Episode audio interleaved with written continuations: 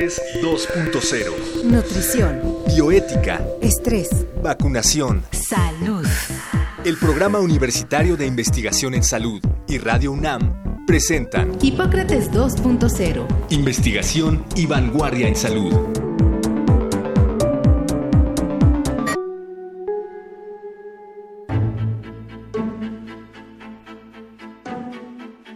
El trastorno obsesivo compulsivo es una enfermedad en donde la persona afectada repite ciclos de obsesiones y compulsiones que no puede romper. Se considera obsesión a los pensamientos intrusivos no deseados, imágenes o situaciones que provocan sentimientos altamente estresantes.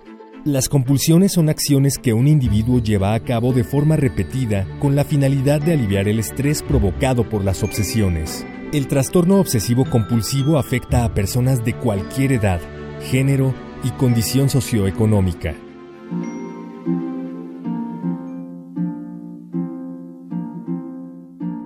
Es frecuente que todos presentemos obsesiones y compulsiones en algún momento de nuestra vida, pero se convierte en un problema cuando las obsesiones provocan sufrimiento y las compulsiones afectan las actividades cotidianas y limitan las relaciones sociales.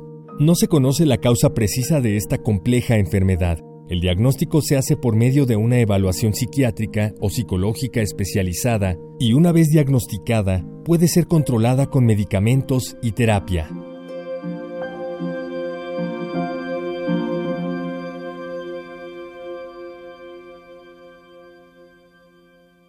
Hola, ¿qué tal? Estamos en Hipócrates 2.0. Como ya lo escuchamos al inicio de la cápsula, hoy vamos a hablar sobre trastorno obsesivo compulsivo. Trastorno obsesivo compulsivo, repito. Trastorno obsesivo compulsivo. Omar López Vergara, muy buenas tardes. Buenas tardes, Mauricio Rodríguez. Mauricio Rodríguez. Eh, tema importante porque la epidemiología en México y en el mundo es eh, alta. Eh, se puede hablar pues de un problema quizá de alguna epidemia en algún futuro de trastorno obsesivo compulsivo o TOC, Mauricio. Sí, de pronto se puede trivializar el diagnóstico, se puede dar a la ligera o no se le pone la atención que se necesita y justamente hoy vamos a, a poner la línea entre lo normal y lo patológico. Así eso puede no creerse que alguien está sufriendo de una enfermedad, pensar que está fingiendo que no quiere ir a trabajar porque está ordenando sus cajoncitos o lo que sea, pero no es así. Para ello hablaremos con el doctor Humberto Nicolini, especialista en el tema. Una de las cosas que más trabajo nos costó fue hacer un resumen justamente del, de la presentación curricular del doctor Nicolini, pero bueno, él es médico, egresado de la Facultad de Medicina de la UNAM, tiene una residencia médica en psiquiatría, estudios de doctorado con mención honorífica en la Facultad de Medicina de la UNAM y estudios de postdoctorado en la Universidad de California en Los Ángeles. También eres miembro, Humberto, de una asociación internacional que tiene un nombre muy obsesivo que se llama ¿cómo? Las siglas son ICOX, que es el, el, Colegio Internacional de Trastornos Obsesivo-Compulsivos y su espectro, bueno, que ahorita platicaremos al respecto. Pues te agradecemos mucho estar con nosotros, Humberto. ¿Qué es trastorno obsesivo compulsivo, qué no es trastorno obsesivo compulsivo, uh -huh. la definición, la epidemiología quizás, cuántas personas lo padecen, en México particularmente, y empezamos con eso si tú quieres. Sí, pues yo creo que el incluso te diría que la historia del, del concepto del trastorno obsesivo compulsivo es muy interesante porque de ser una de las enfermedades emblemáticas del psicoanálisis, ¿no? De que surgieron muchas de las teorías psicodinámicas y que se pensaba pues esencialmente que había conflictos muy importantes de índole edípica y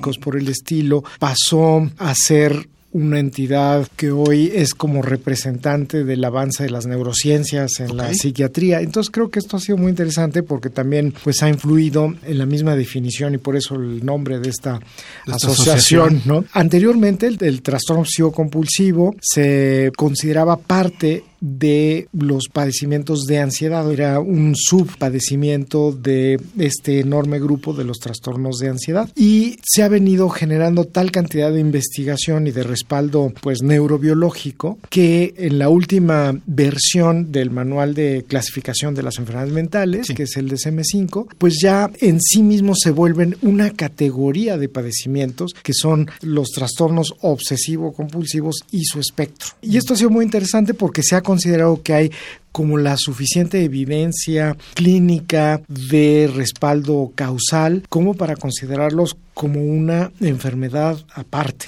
Empezó a ser una cosa referida a esta cuestión edípica, ¿no? o al complejo de Edipo freudiano, ahora a ser una cuestión más referida a algo que sucede en el cerebro, según estoy entendiendo. Exacto.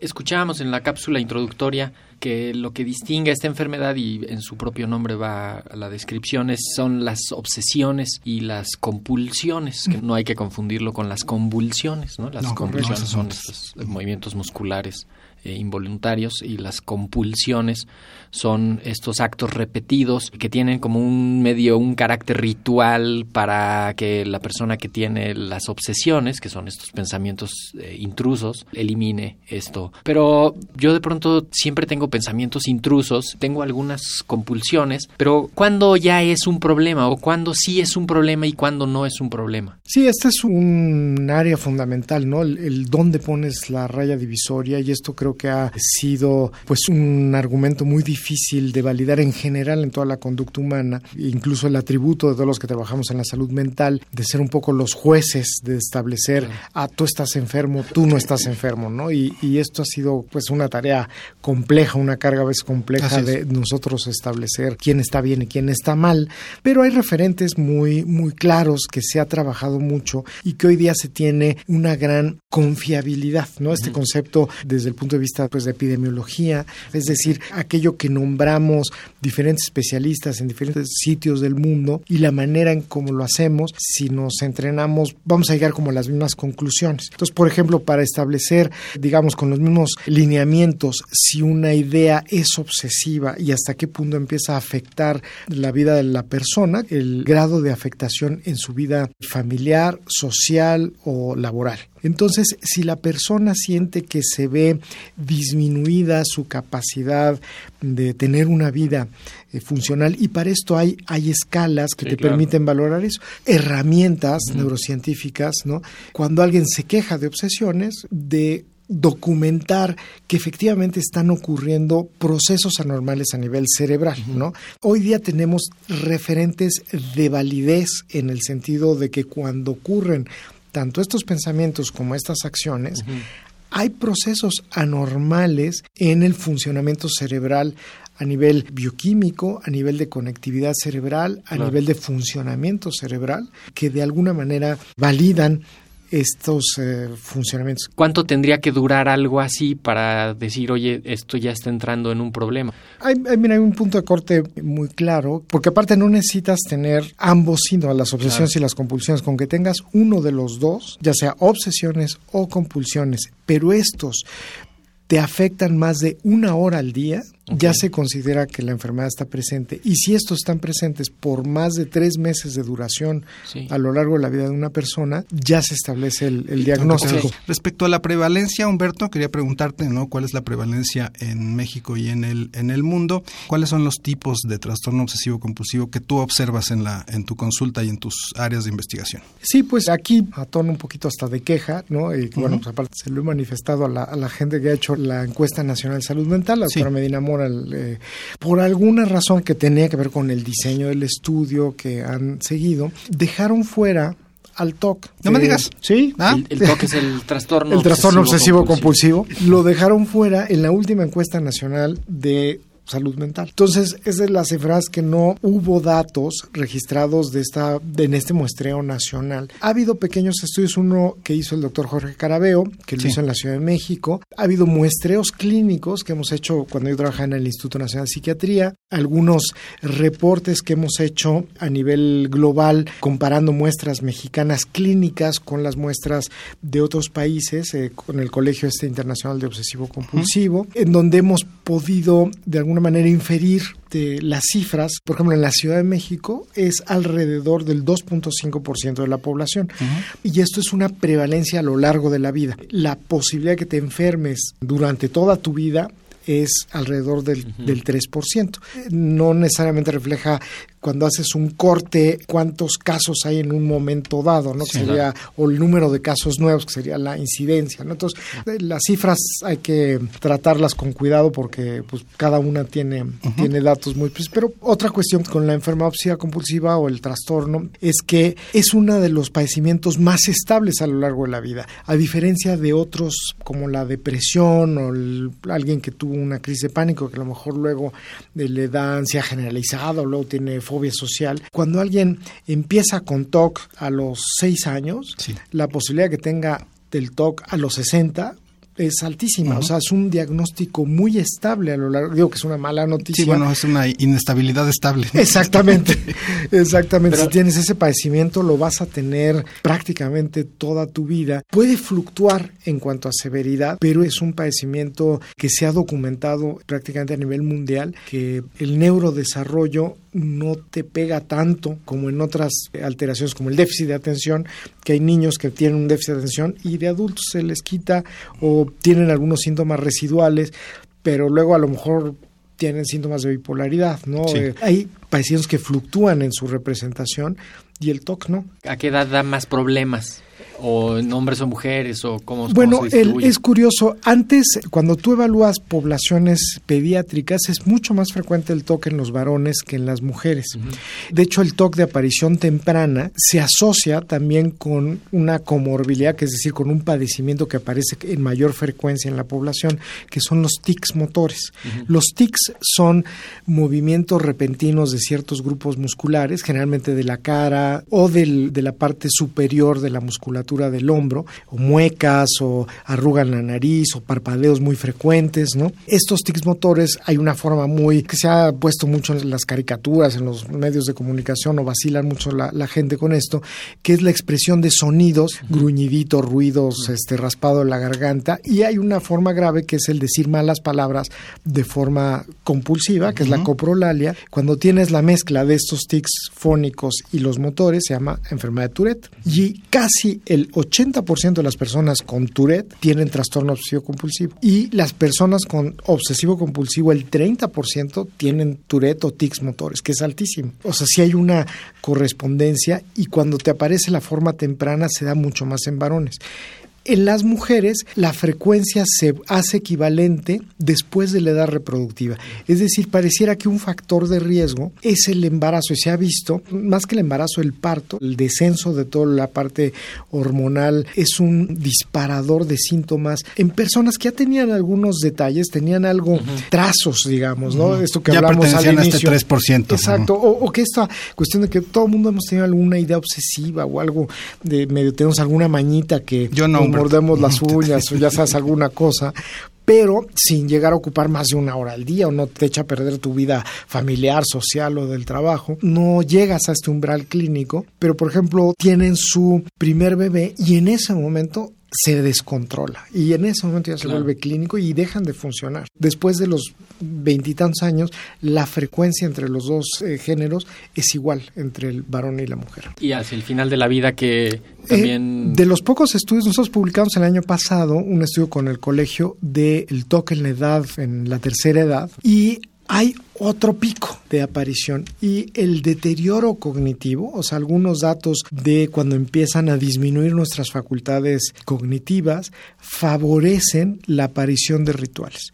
Sobre todo porque justo al disminuir algunas capacidades de memoria, de concentración, te hacen tener rituales. Mi abuela empezó a checar si estaba cerrada la puerta como a partir de los 70 años, pero iba así como 50 veces en la noche a ver si estaba cerrada. Y está asociado justo como con la baja de la cognición si de por sí ya había a lo mejor síntomas subumbrales, ¿no? Y te digo, empieza a haber un poquito de deterioro de la cognición, eso como que empuja a que ya se vuelva clínico. Eh, de estos tipos que mencionaba de, de toque, es decir, de orden, de limpieza, ¿cuáles ah. has podido observar? Hay una estrategia a nivel estadístico que se llama análisis factorial. Entonces, en la recopilación de los estudios, de los instrumentos, el instrumento más conocido es la escala de Yale-Brown, y la, esta escala que se hizo en la Universidad de Yale y en la Universidad de Brown, y compilaron todo lo que reportaban las gentes que les hacía obsesionarse y compulsionar y encontraron cuatro grupos muy importantes que son lavado y limpieza, eh, simetría y repetitividad o exactitud, Sí. ¿no? atesoramiento, que es como una cuestión que se cuece aparte, digamos, la parte de religiosidad y aspectos que le llaman obsesiones varias, ¿no? que van desde la parte de chequeos vinculados a salud, juego patológico, supersticiones, de que son como temáticas hay diversas. Y luego ahí entramos ya lo que se ha llamado el espectro de conductas compulsivas, donde ha entrado juego patológico. Este año se acaba de, de aceptar lo que le llaman el gaming y el uso del internet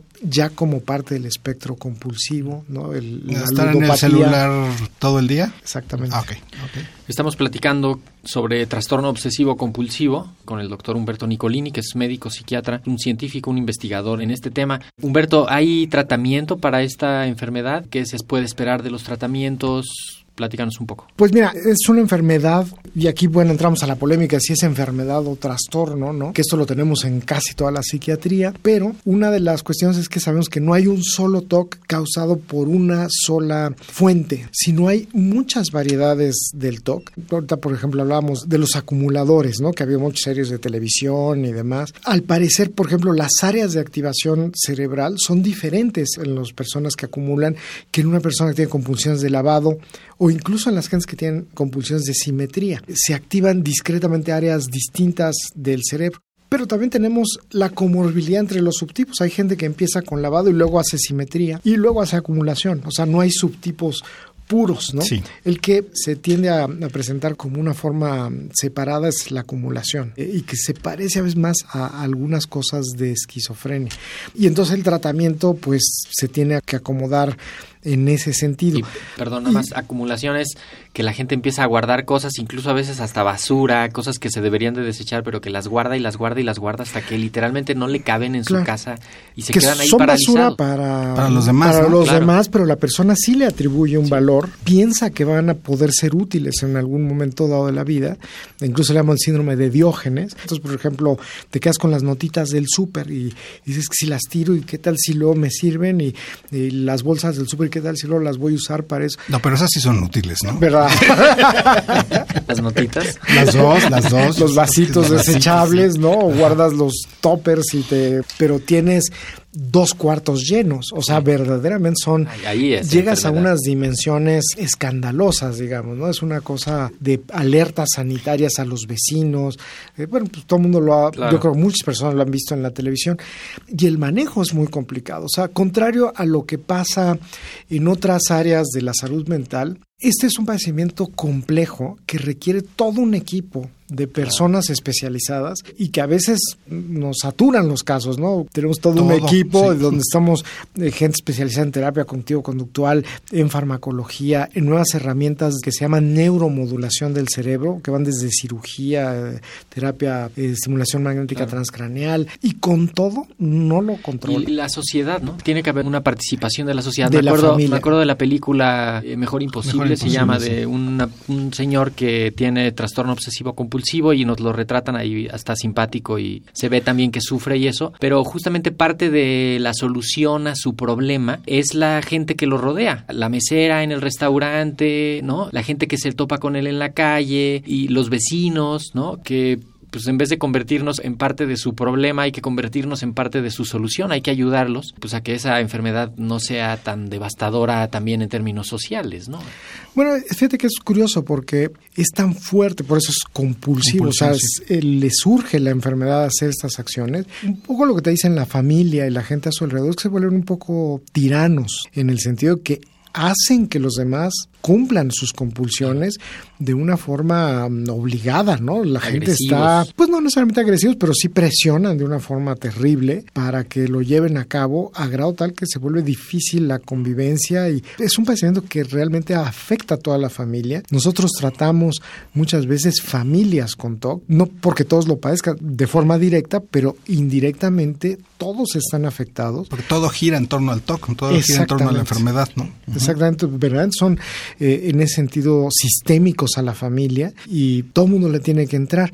Y la comprensión social pues tiene que ser muy pactada en qué sí lo ayudas, en qué no lo ayudas, porque no puedes tampoco eh, decir tienes que enfrentarlo y ahora no te voy a hacer caso. No, bueno, los puedes poner muy mal y, y tiene que haber toda una metodología, un proceso, pero es muy complejo el implementar la terapia conductual toma mucho tiempo, muchas horas, personas especialistas de trabajo y junto con el, adecuado manejo farmacológico, la parte diagnóstica, tienes que hacer como todo este trabajo también de diagnóstico.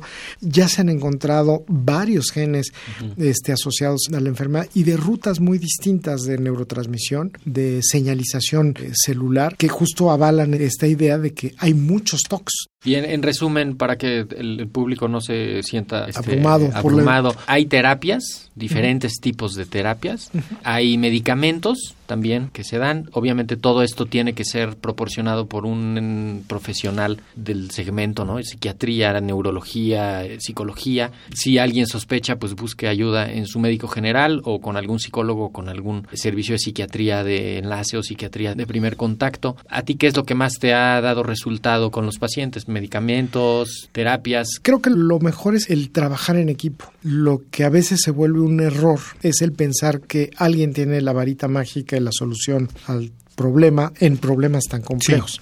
Y eso lo oyes mucho, desafortunadamente, en que te dice, no, yo te voy a aliviar, deja todo lo demás. Ese yo creo que es uno de los grandes errores en el tratamiento de estas enfermedades. Quien te diga eso, pues de antemano está cometiendo una falta de narcisismo terapéutico. Un soberbia, ¿no? Es un pecado soberbia, ¿no? No hay manera de que tengas una herramienta que sea omnipotente y que te va ayudar. O sea, necesitas este abordaje de la familia, del conocimiento biológico, de la herramienta terapéutica. O sea, sí tienes que trabajar en equipo para poder ayudar a mejorar este tipo de padecimiento. Y, ahí los resultados son buenos. Ese es el mejor resultado que se obtiene. Es decir, terapia familiar, terapia cognitiva, este, medicamentos, algunas otras intervenciones. Hablábamos antes de nuevos tratamientos que parecen promisorios como la estimulación magnética transcraneal o algunas otras cosas. Cirugía mencionabas, ¿no? Sí, sí, sí. Incluso hemos tenido alguna experiencia aquí en México. Hemos tenido casos ya publicados a, a nivel internacional de intervenciones. Son cirugías